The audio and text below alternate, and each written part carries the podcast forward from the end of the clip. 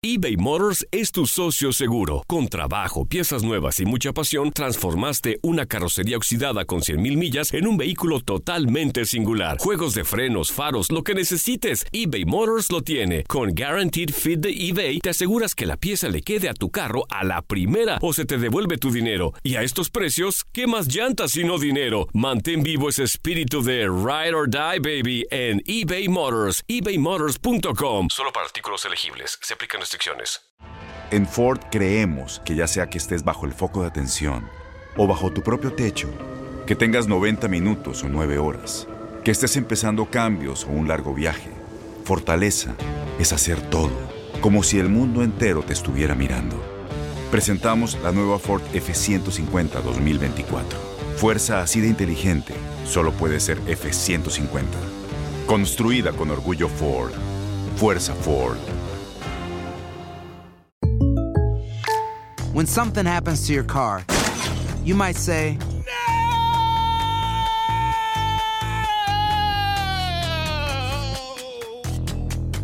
My car. but what you really need to say is something that can actually help. Like a good neighbor, State Farm is there. And just like that, State Farm is there to help you file your claim right on the State Farm mobile app. So just remember, like a good neighbor, State Farm is there. State Farm, Bloomington, Illinois. Boost Mobile tiene una gran oferta para que aproveches tu reembolso de impuestos al máximo y te mantengas conectado. Al cambiarte a Boost, recibe un 50% de descuento en tu primer mes de datos ilimitados. O, con un plan ilimitado de 40 dólares, llévate un Samsung Galaxy A15 5G por $39.99. Obtén los mejores teléfonos en las redes 5G más grandes del país. Con Boost Mobile, cambiarse es fácil. Solo visita boostmobile.com. Boost Mobile, sin miedo al éxito. Para clientes nuevos y solamente en línea, requiere AroPay. 50% de descuento en el primer mes requiere un plan de 25 dólares al mes. Aplican otras restricciones. Visita boostmobile.com para detalles.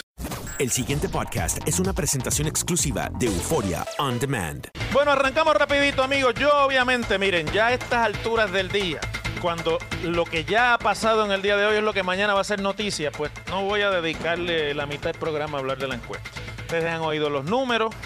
Yo creo que a nadie le deben sorprender los números que hoy publica la encuesta del Nuevo Día, en el sentido de que las notas al gobernador Ricardo Rosselló y a su administración pues han empeorado, pero no es que han empeorado, es que prácticamente el hombre de un curso al otro se, ha colgado. Una cosa que es realmente, eh, no es que haya, no haya pasado nunca. De hecho, en los últimos tres cuatrienios, ya cuando estamos a mitad de término, estos son los números que el que trata de gobernar el país va a reflejar. Porque la realidad es que hace mucho tiempo, por el problema fiscal, hace mucho tiempo por el problema burocrático y hace mucho tiempo por otras razones como la politización excesiva de las agencias públicas, el país es ingobernable. ¿Ustedes se acuerdan cuando Hernández Colón dijo por allá en 1992, cuando salió de Fortaleza y no volvía más? Entonces dijo, bueno, déjame decirlo ahora que ya no voy a perder más.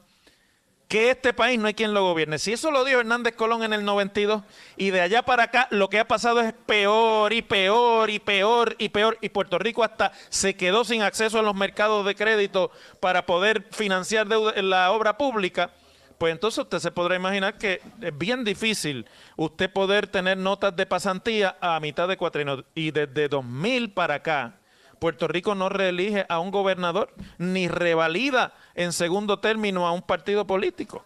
Con la excepción del Partido Popular en 2004, nadie más ha podido reelegirse a un segundo término, ni, ni, ni siquiera la continuidad de un partido. Vamos a las notas rapidito por partido político, que es lo que a mí me parece que es importante aquí, el gobernador tiene en su partido 60% que le dan nota de A eh, y B, 22% que le dan nota de C y 18% que le dan D y F. Quiere decir que dentro del PNP, que son los leales, eh, dos de cada diez le dan F o D al gobernador.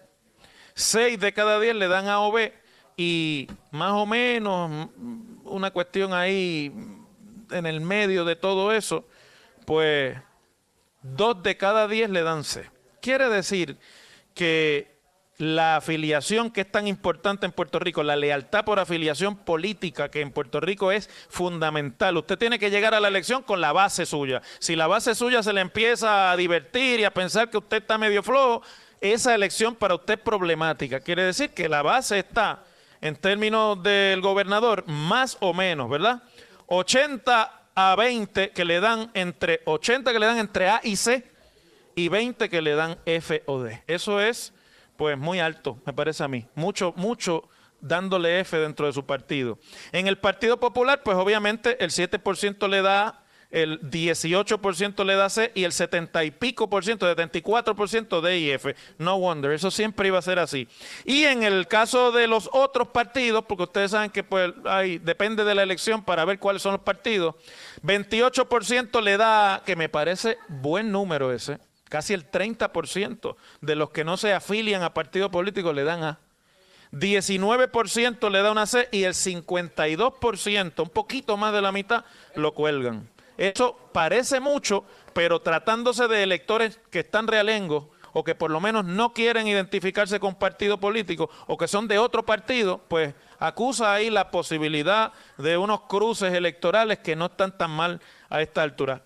en cuanto a los no afiliados que dicen no tengo partido político, 13% le da, que tampoco está mal, 31% le da C y el 49%, menos de la mitad de los no afiliados, le dan una F o una D al gobernador. Pues mire, yo sé que hemos estado diciendo durante todo este tiempo que los números están fatal, que el gobernador se está colgando y no hay duda de que si la tendencia no se detiene, así va a ser. Pero estamos a mitad de cuatrienio y el gobernador, además de los números de la encuesta, debe tener sus propios números, los que le hacen los encuestadores del PNP. Y eso sí que van sin chiquita, porque un gobernador que lee encuestas falsas se está engañando a sí mismo. Ahí le tienen que bajar con la verdad. Si los números que el gobernador tiene dicen lo mismo que los del nuevo día, el gobernador está justo a tiempo para poner el freno, meter reversa, limpiar la casa en algunos casos y tratar un nuevo comienzo con sus electores a partir del año que viene, a partir de enero próximo, el año que viene. Fíjense ustedes por qué les digo eso. Yo no quiero que ustedes piensen que yo vengo aquí a adorar la píldora, pero yo digo las cosas como son. Y como son las cosas en Puerto Rico, les he dicho durante toda esta semana que derrotar a un gobierno no es solamente función de lo malo que lo hacen. Esa es la parte fácil.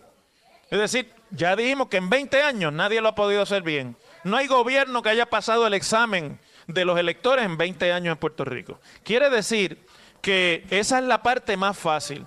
Pero decía Isaac Newton, ¿verdad? En sus leyes de física y de movimiento, que la manera de detener un cuerpo en movimiento es oponerle una fuerza de la misma magnitud o mayor.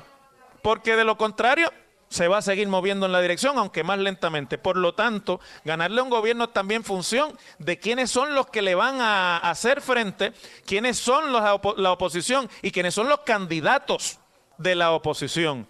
Eso lo vamos a ver, según se nos dice, más adelante en la encuesta. Cuando veamos los números de la oposición, que me, me dicen que van a salir este jueves, o sea, mañana, pues entonces yo les puedo decir si la fuerza que viene en oposición, como decía Newton, es mayor que la del movimiento del gobierno. Y entonces hablamos en plata de qué es lo que va a pasar de aquí a dos años, que se nos pierde de vista que las elecciones son de aquí a dos años. Todavía falta un mundo, pueden pasar un montón de cosas de aquella. Miren, Vamos a lo que yo quería discutir con ustedes.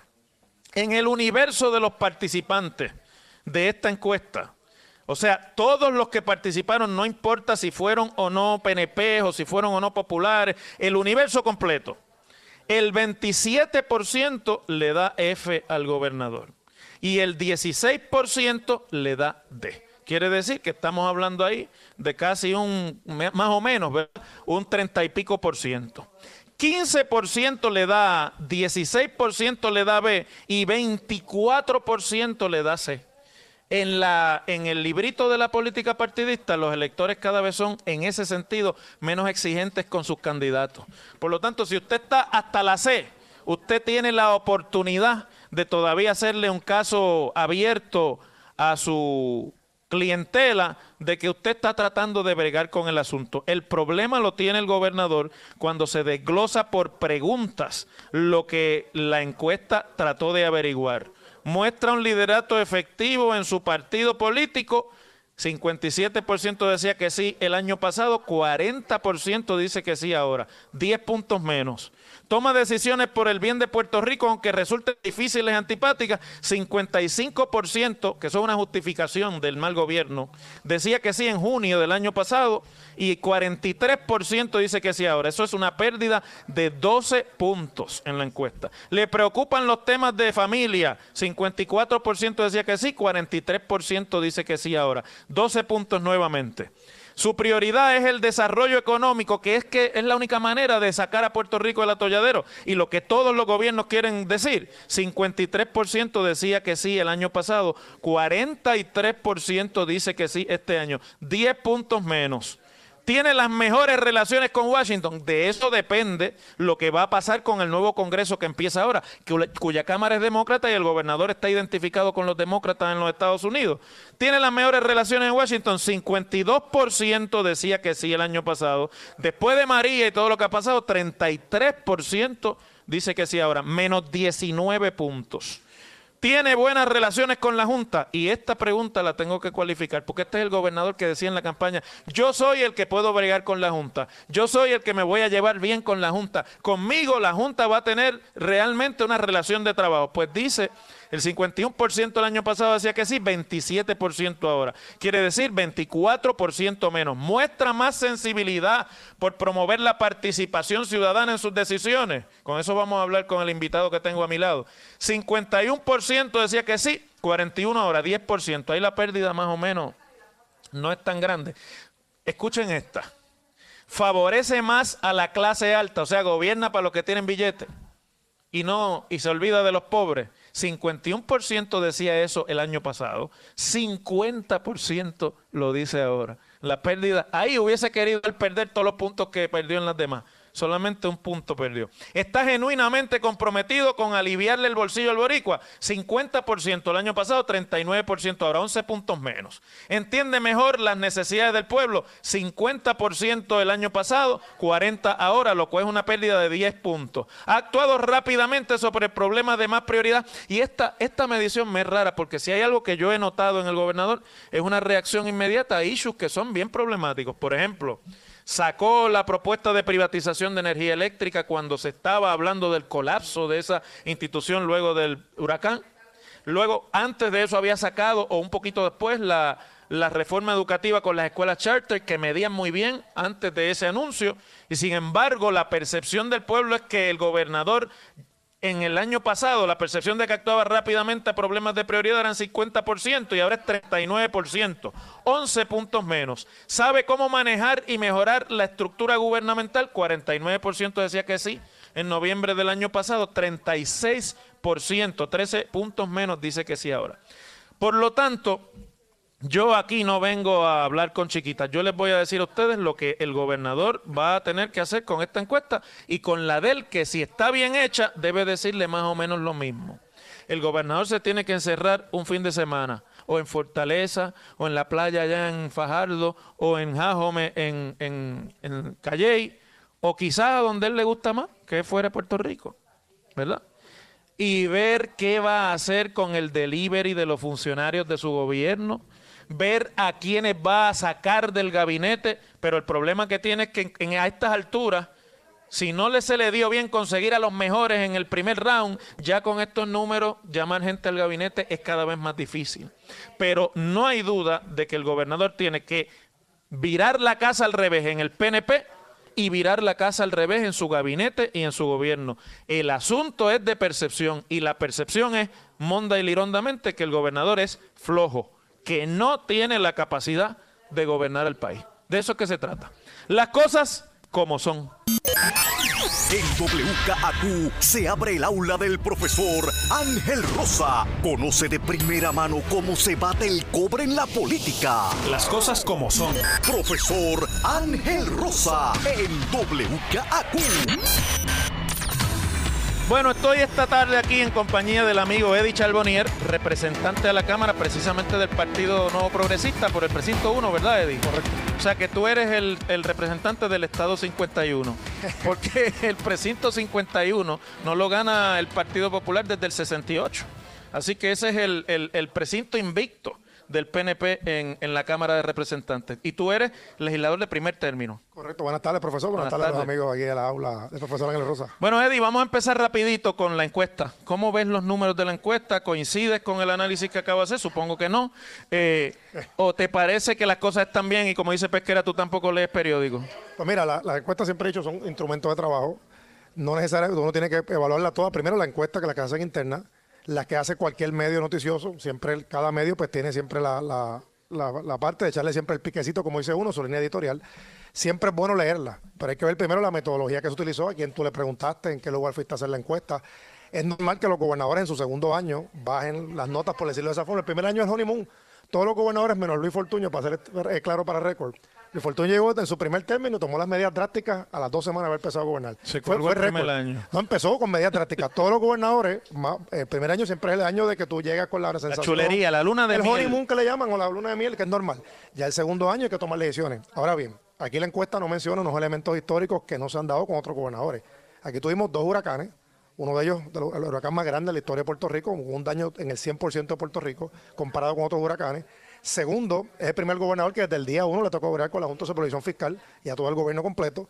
Un pueblo en quiebra, porque Alejandro tuvo por lo menos la oportunidad como gobernador tener dos años de poder emitir emisiones de bonos hasta que luego se declaró la quiebra. O sea, son otros elementos que la encuesta no menciona, que también inciden en lo que es la percepción que se tiene de un gobernante.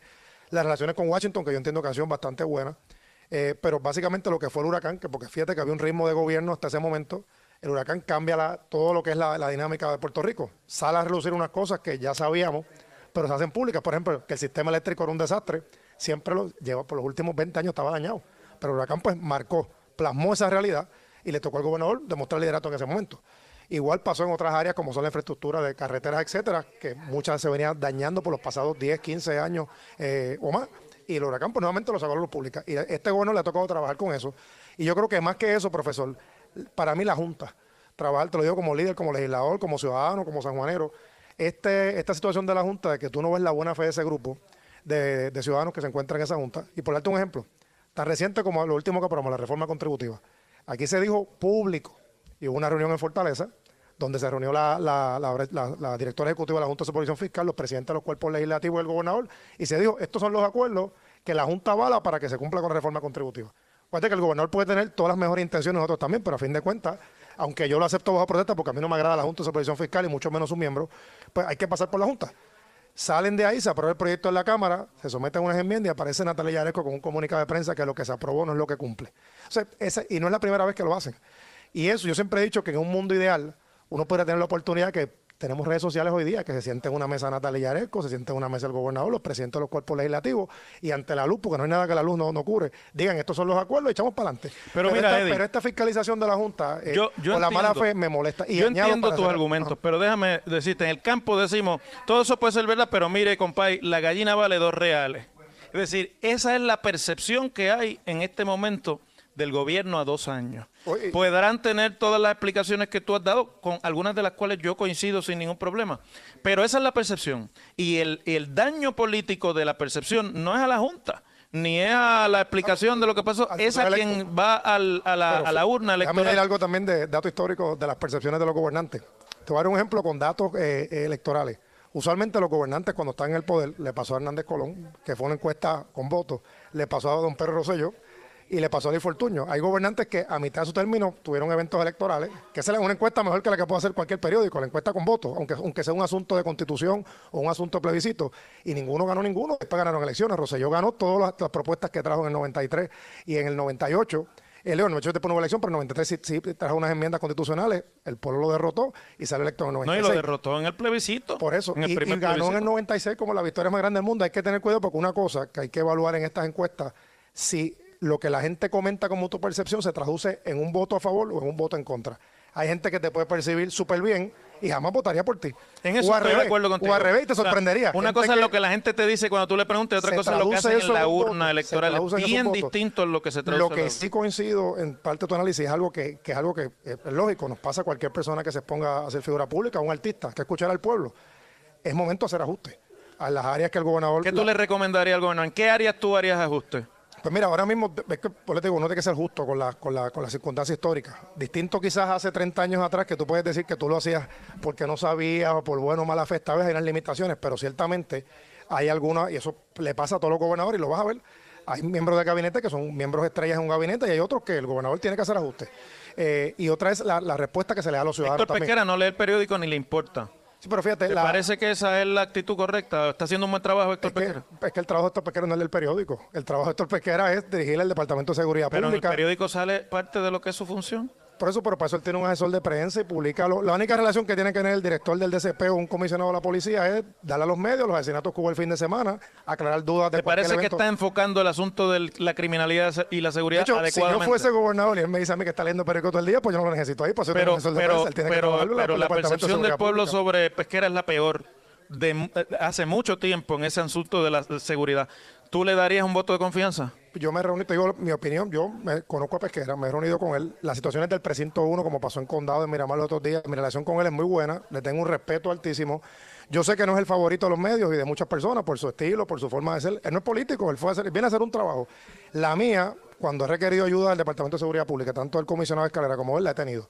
Y inclusive tomar decisiones Y, difíciles se- como y los resultados se han visto. En el caso de Condado y Miramar, tengo que decirte que si yo no sé otros municipios, por lo menos en lo que corresponde En al el distrito uno, tuyo. Lo, lo he, lo he tenido en Condado dentro de los recursos limitados que tiene la policía Eddie, y ayuda. tengo que hacer la pausa. Hay otros temas que por eso te invité, que quiero hablar contigo, pero aquí nos llevan pisaditos. Así que El pasado podcast fue una presentación exclusiva de Euphoria On Demand. Para escuchar otros episodios de este y otros podcasts, visítanos en euphoriaondemand.com. Boost Mobile tiene una gran oferta para que aproveches tu reembolso de impuestos al máximo y te mantengas conectado. Al cambiarte a Boost, recibe un 50% de descuento en tu primer mes de datos ilimitados. O, con un plan ilimitado de 40 dólares, llévate un Samsung Galaxy A15 5G por $39.99. Obtén los mejores teléfonos en las redes 5G más grandes del país. Con Boost Mobile, cambiarse es fácil. Solo visita boostmobile.com. Boost Mobile, sin miedo al éxito. Para clientes nuevos y solamente en línea, requiere AroPay. 50% de descuento en el primer mes requiere un plan de 25 dólares al mes. Aplican otras restricciones. Visita boostmobile.com para detalles. Este abril te invitamos a nuestra feria virtual Univisión Contigo rumbo a la universidad. Conéctate virtualmente con representantes de colegios y universidades en la costa este, desde Nueva York a Florida. Aprende sobre ayuda financiera, becas y otros recursos para continuar tu educación. Regístrate para asistir y para la oportunidad de ganar una tableta. Te esperamos en Univisión Contigo rumbo a la universidad del 3 al 9 de abril. Regístrate ya en univision.com diagonal universidad. Spring, is that you? Warmer temps mean new Allbirds styles. Meet the Superlight Collection, the lightest ever shoes from Allbirds, now in fresh colors. These must have travel shoes have a lighter than air feel and barely their fit that made them the most packable shoes ever. That means more comfort and less baggage. Try the Superlight Tree Runner with a cushy foam midsole and breathable eucalyptus fiber upper. Plus, they're comfy right out of the box. So, what can you do in a super light shoe? What can't you do is the better question. And because they're super packable, the real question is where are you taking them? Experience how Allbirds redefines comfort. Visit allbirds.com and use code SUPER24 for a free pair of socks with a purchase of $48 or more. That's A L L B I R D S.com code SUPER24.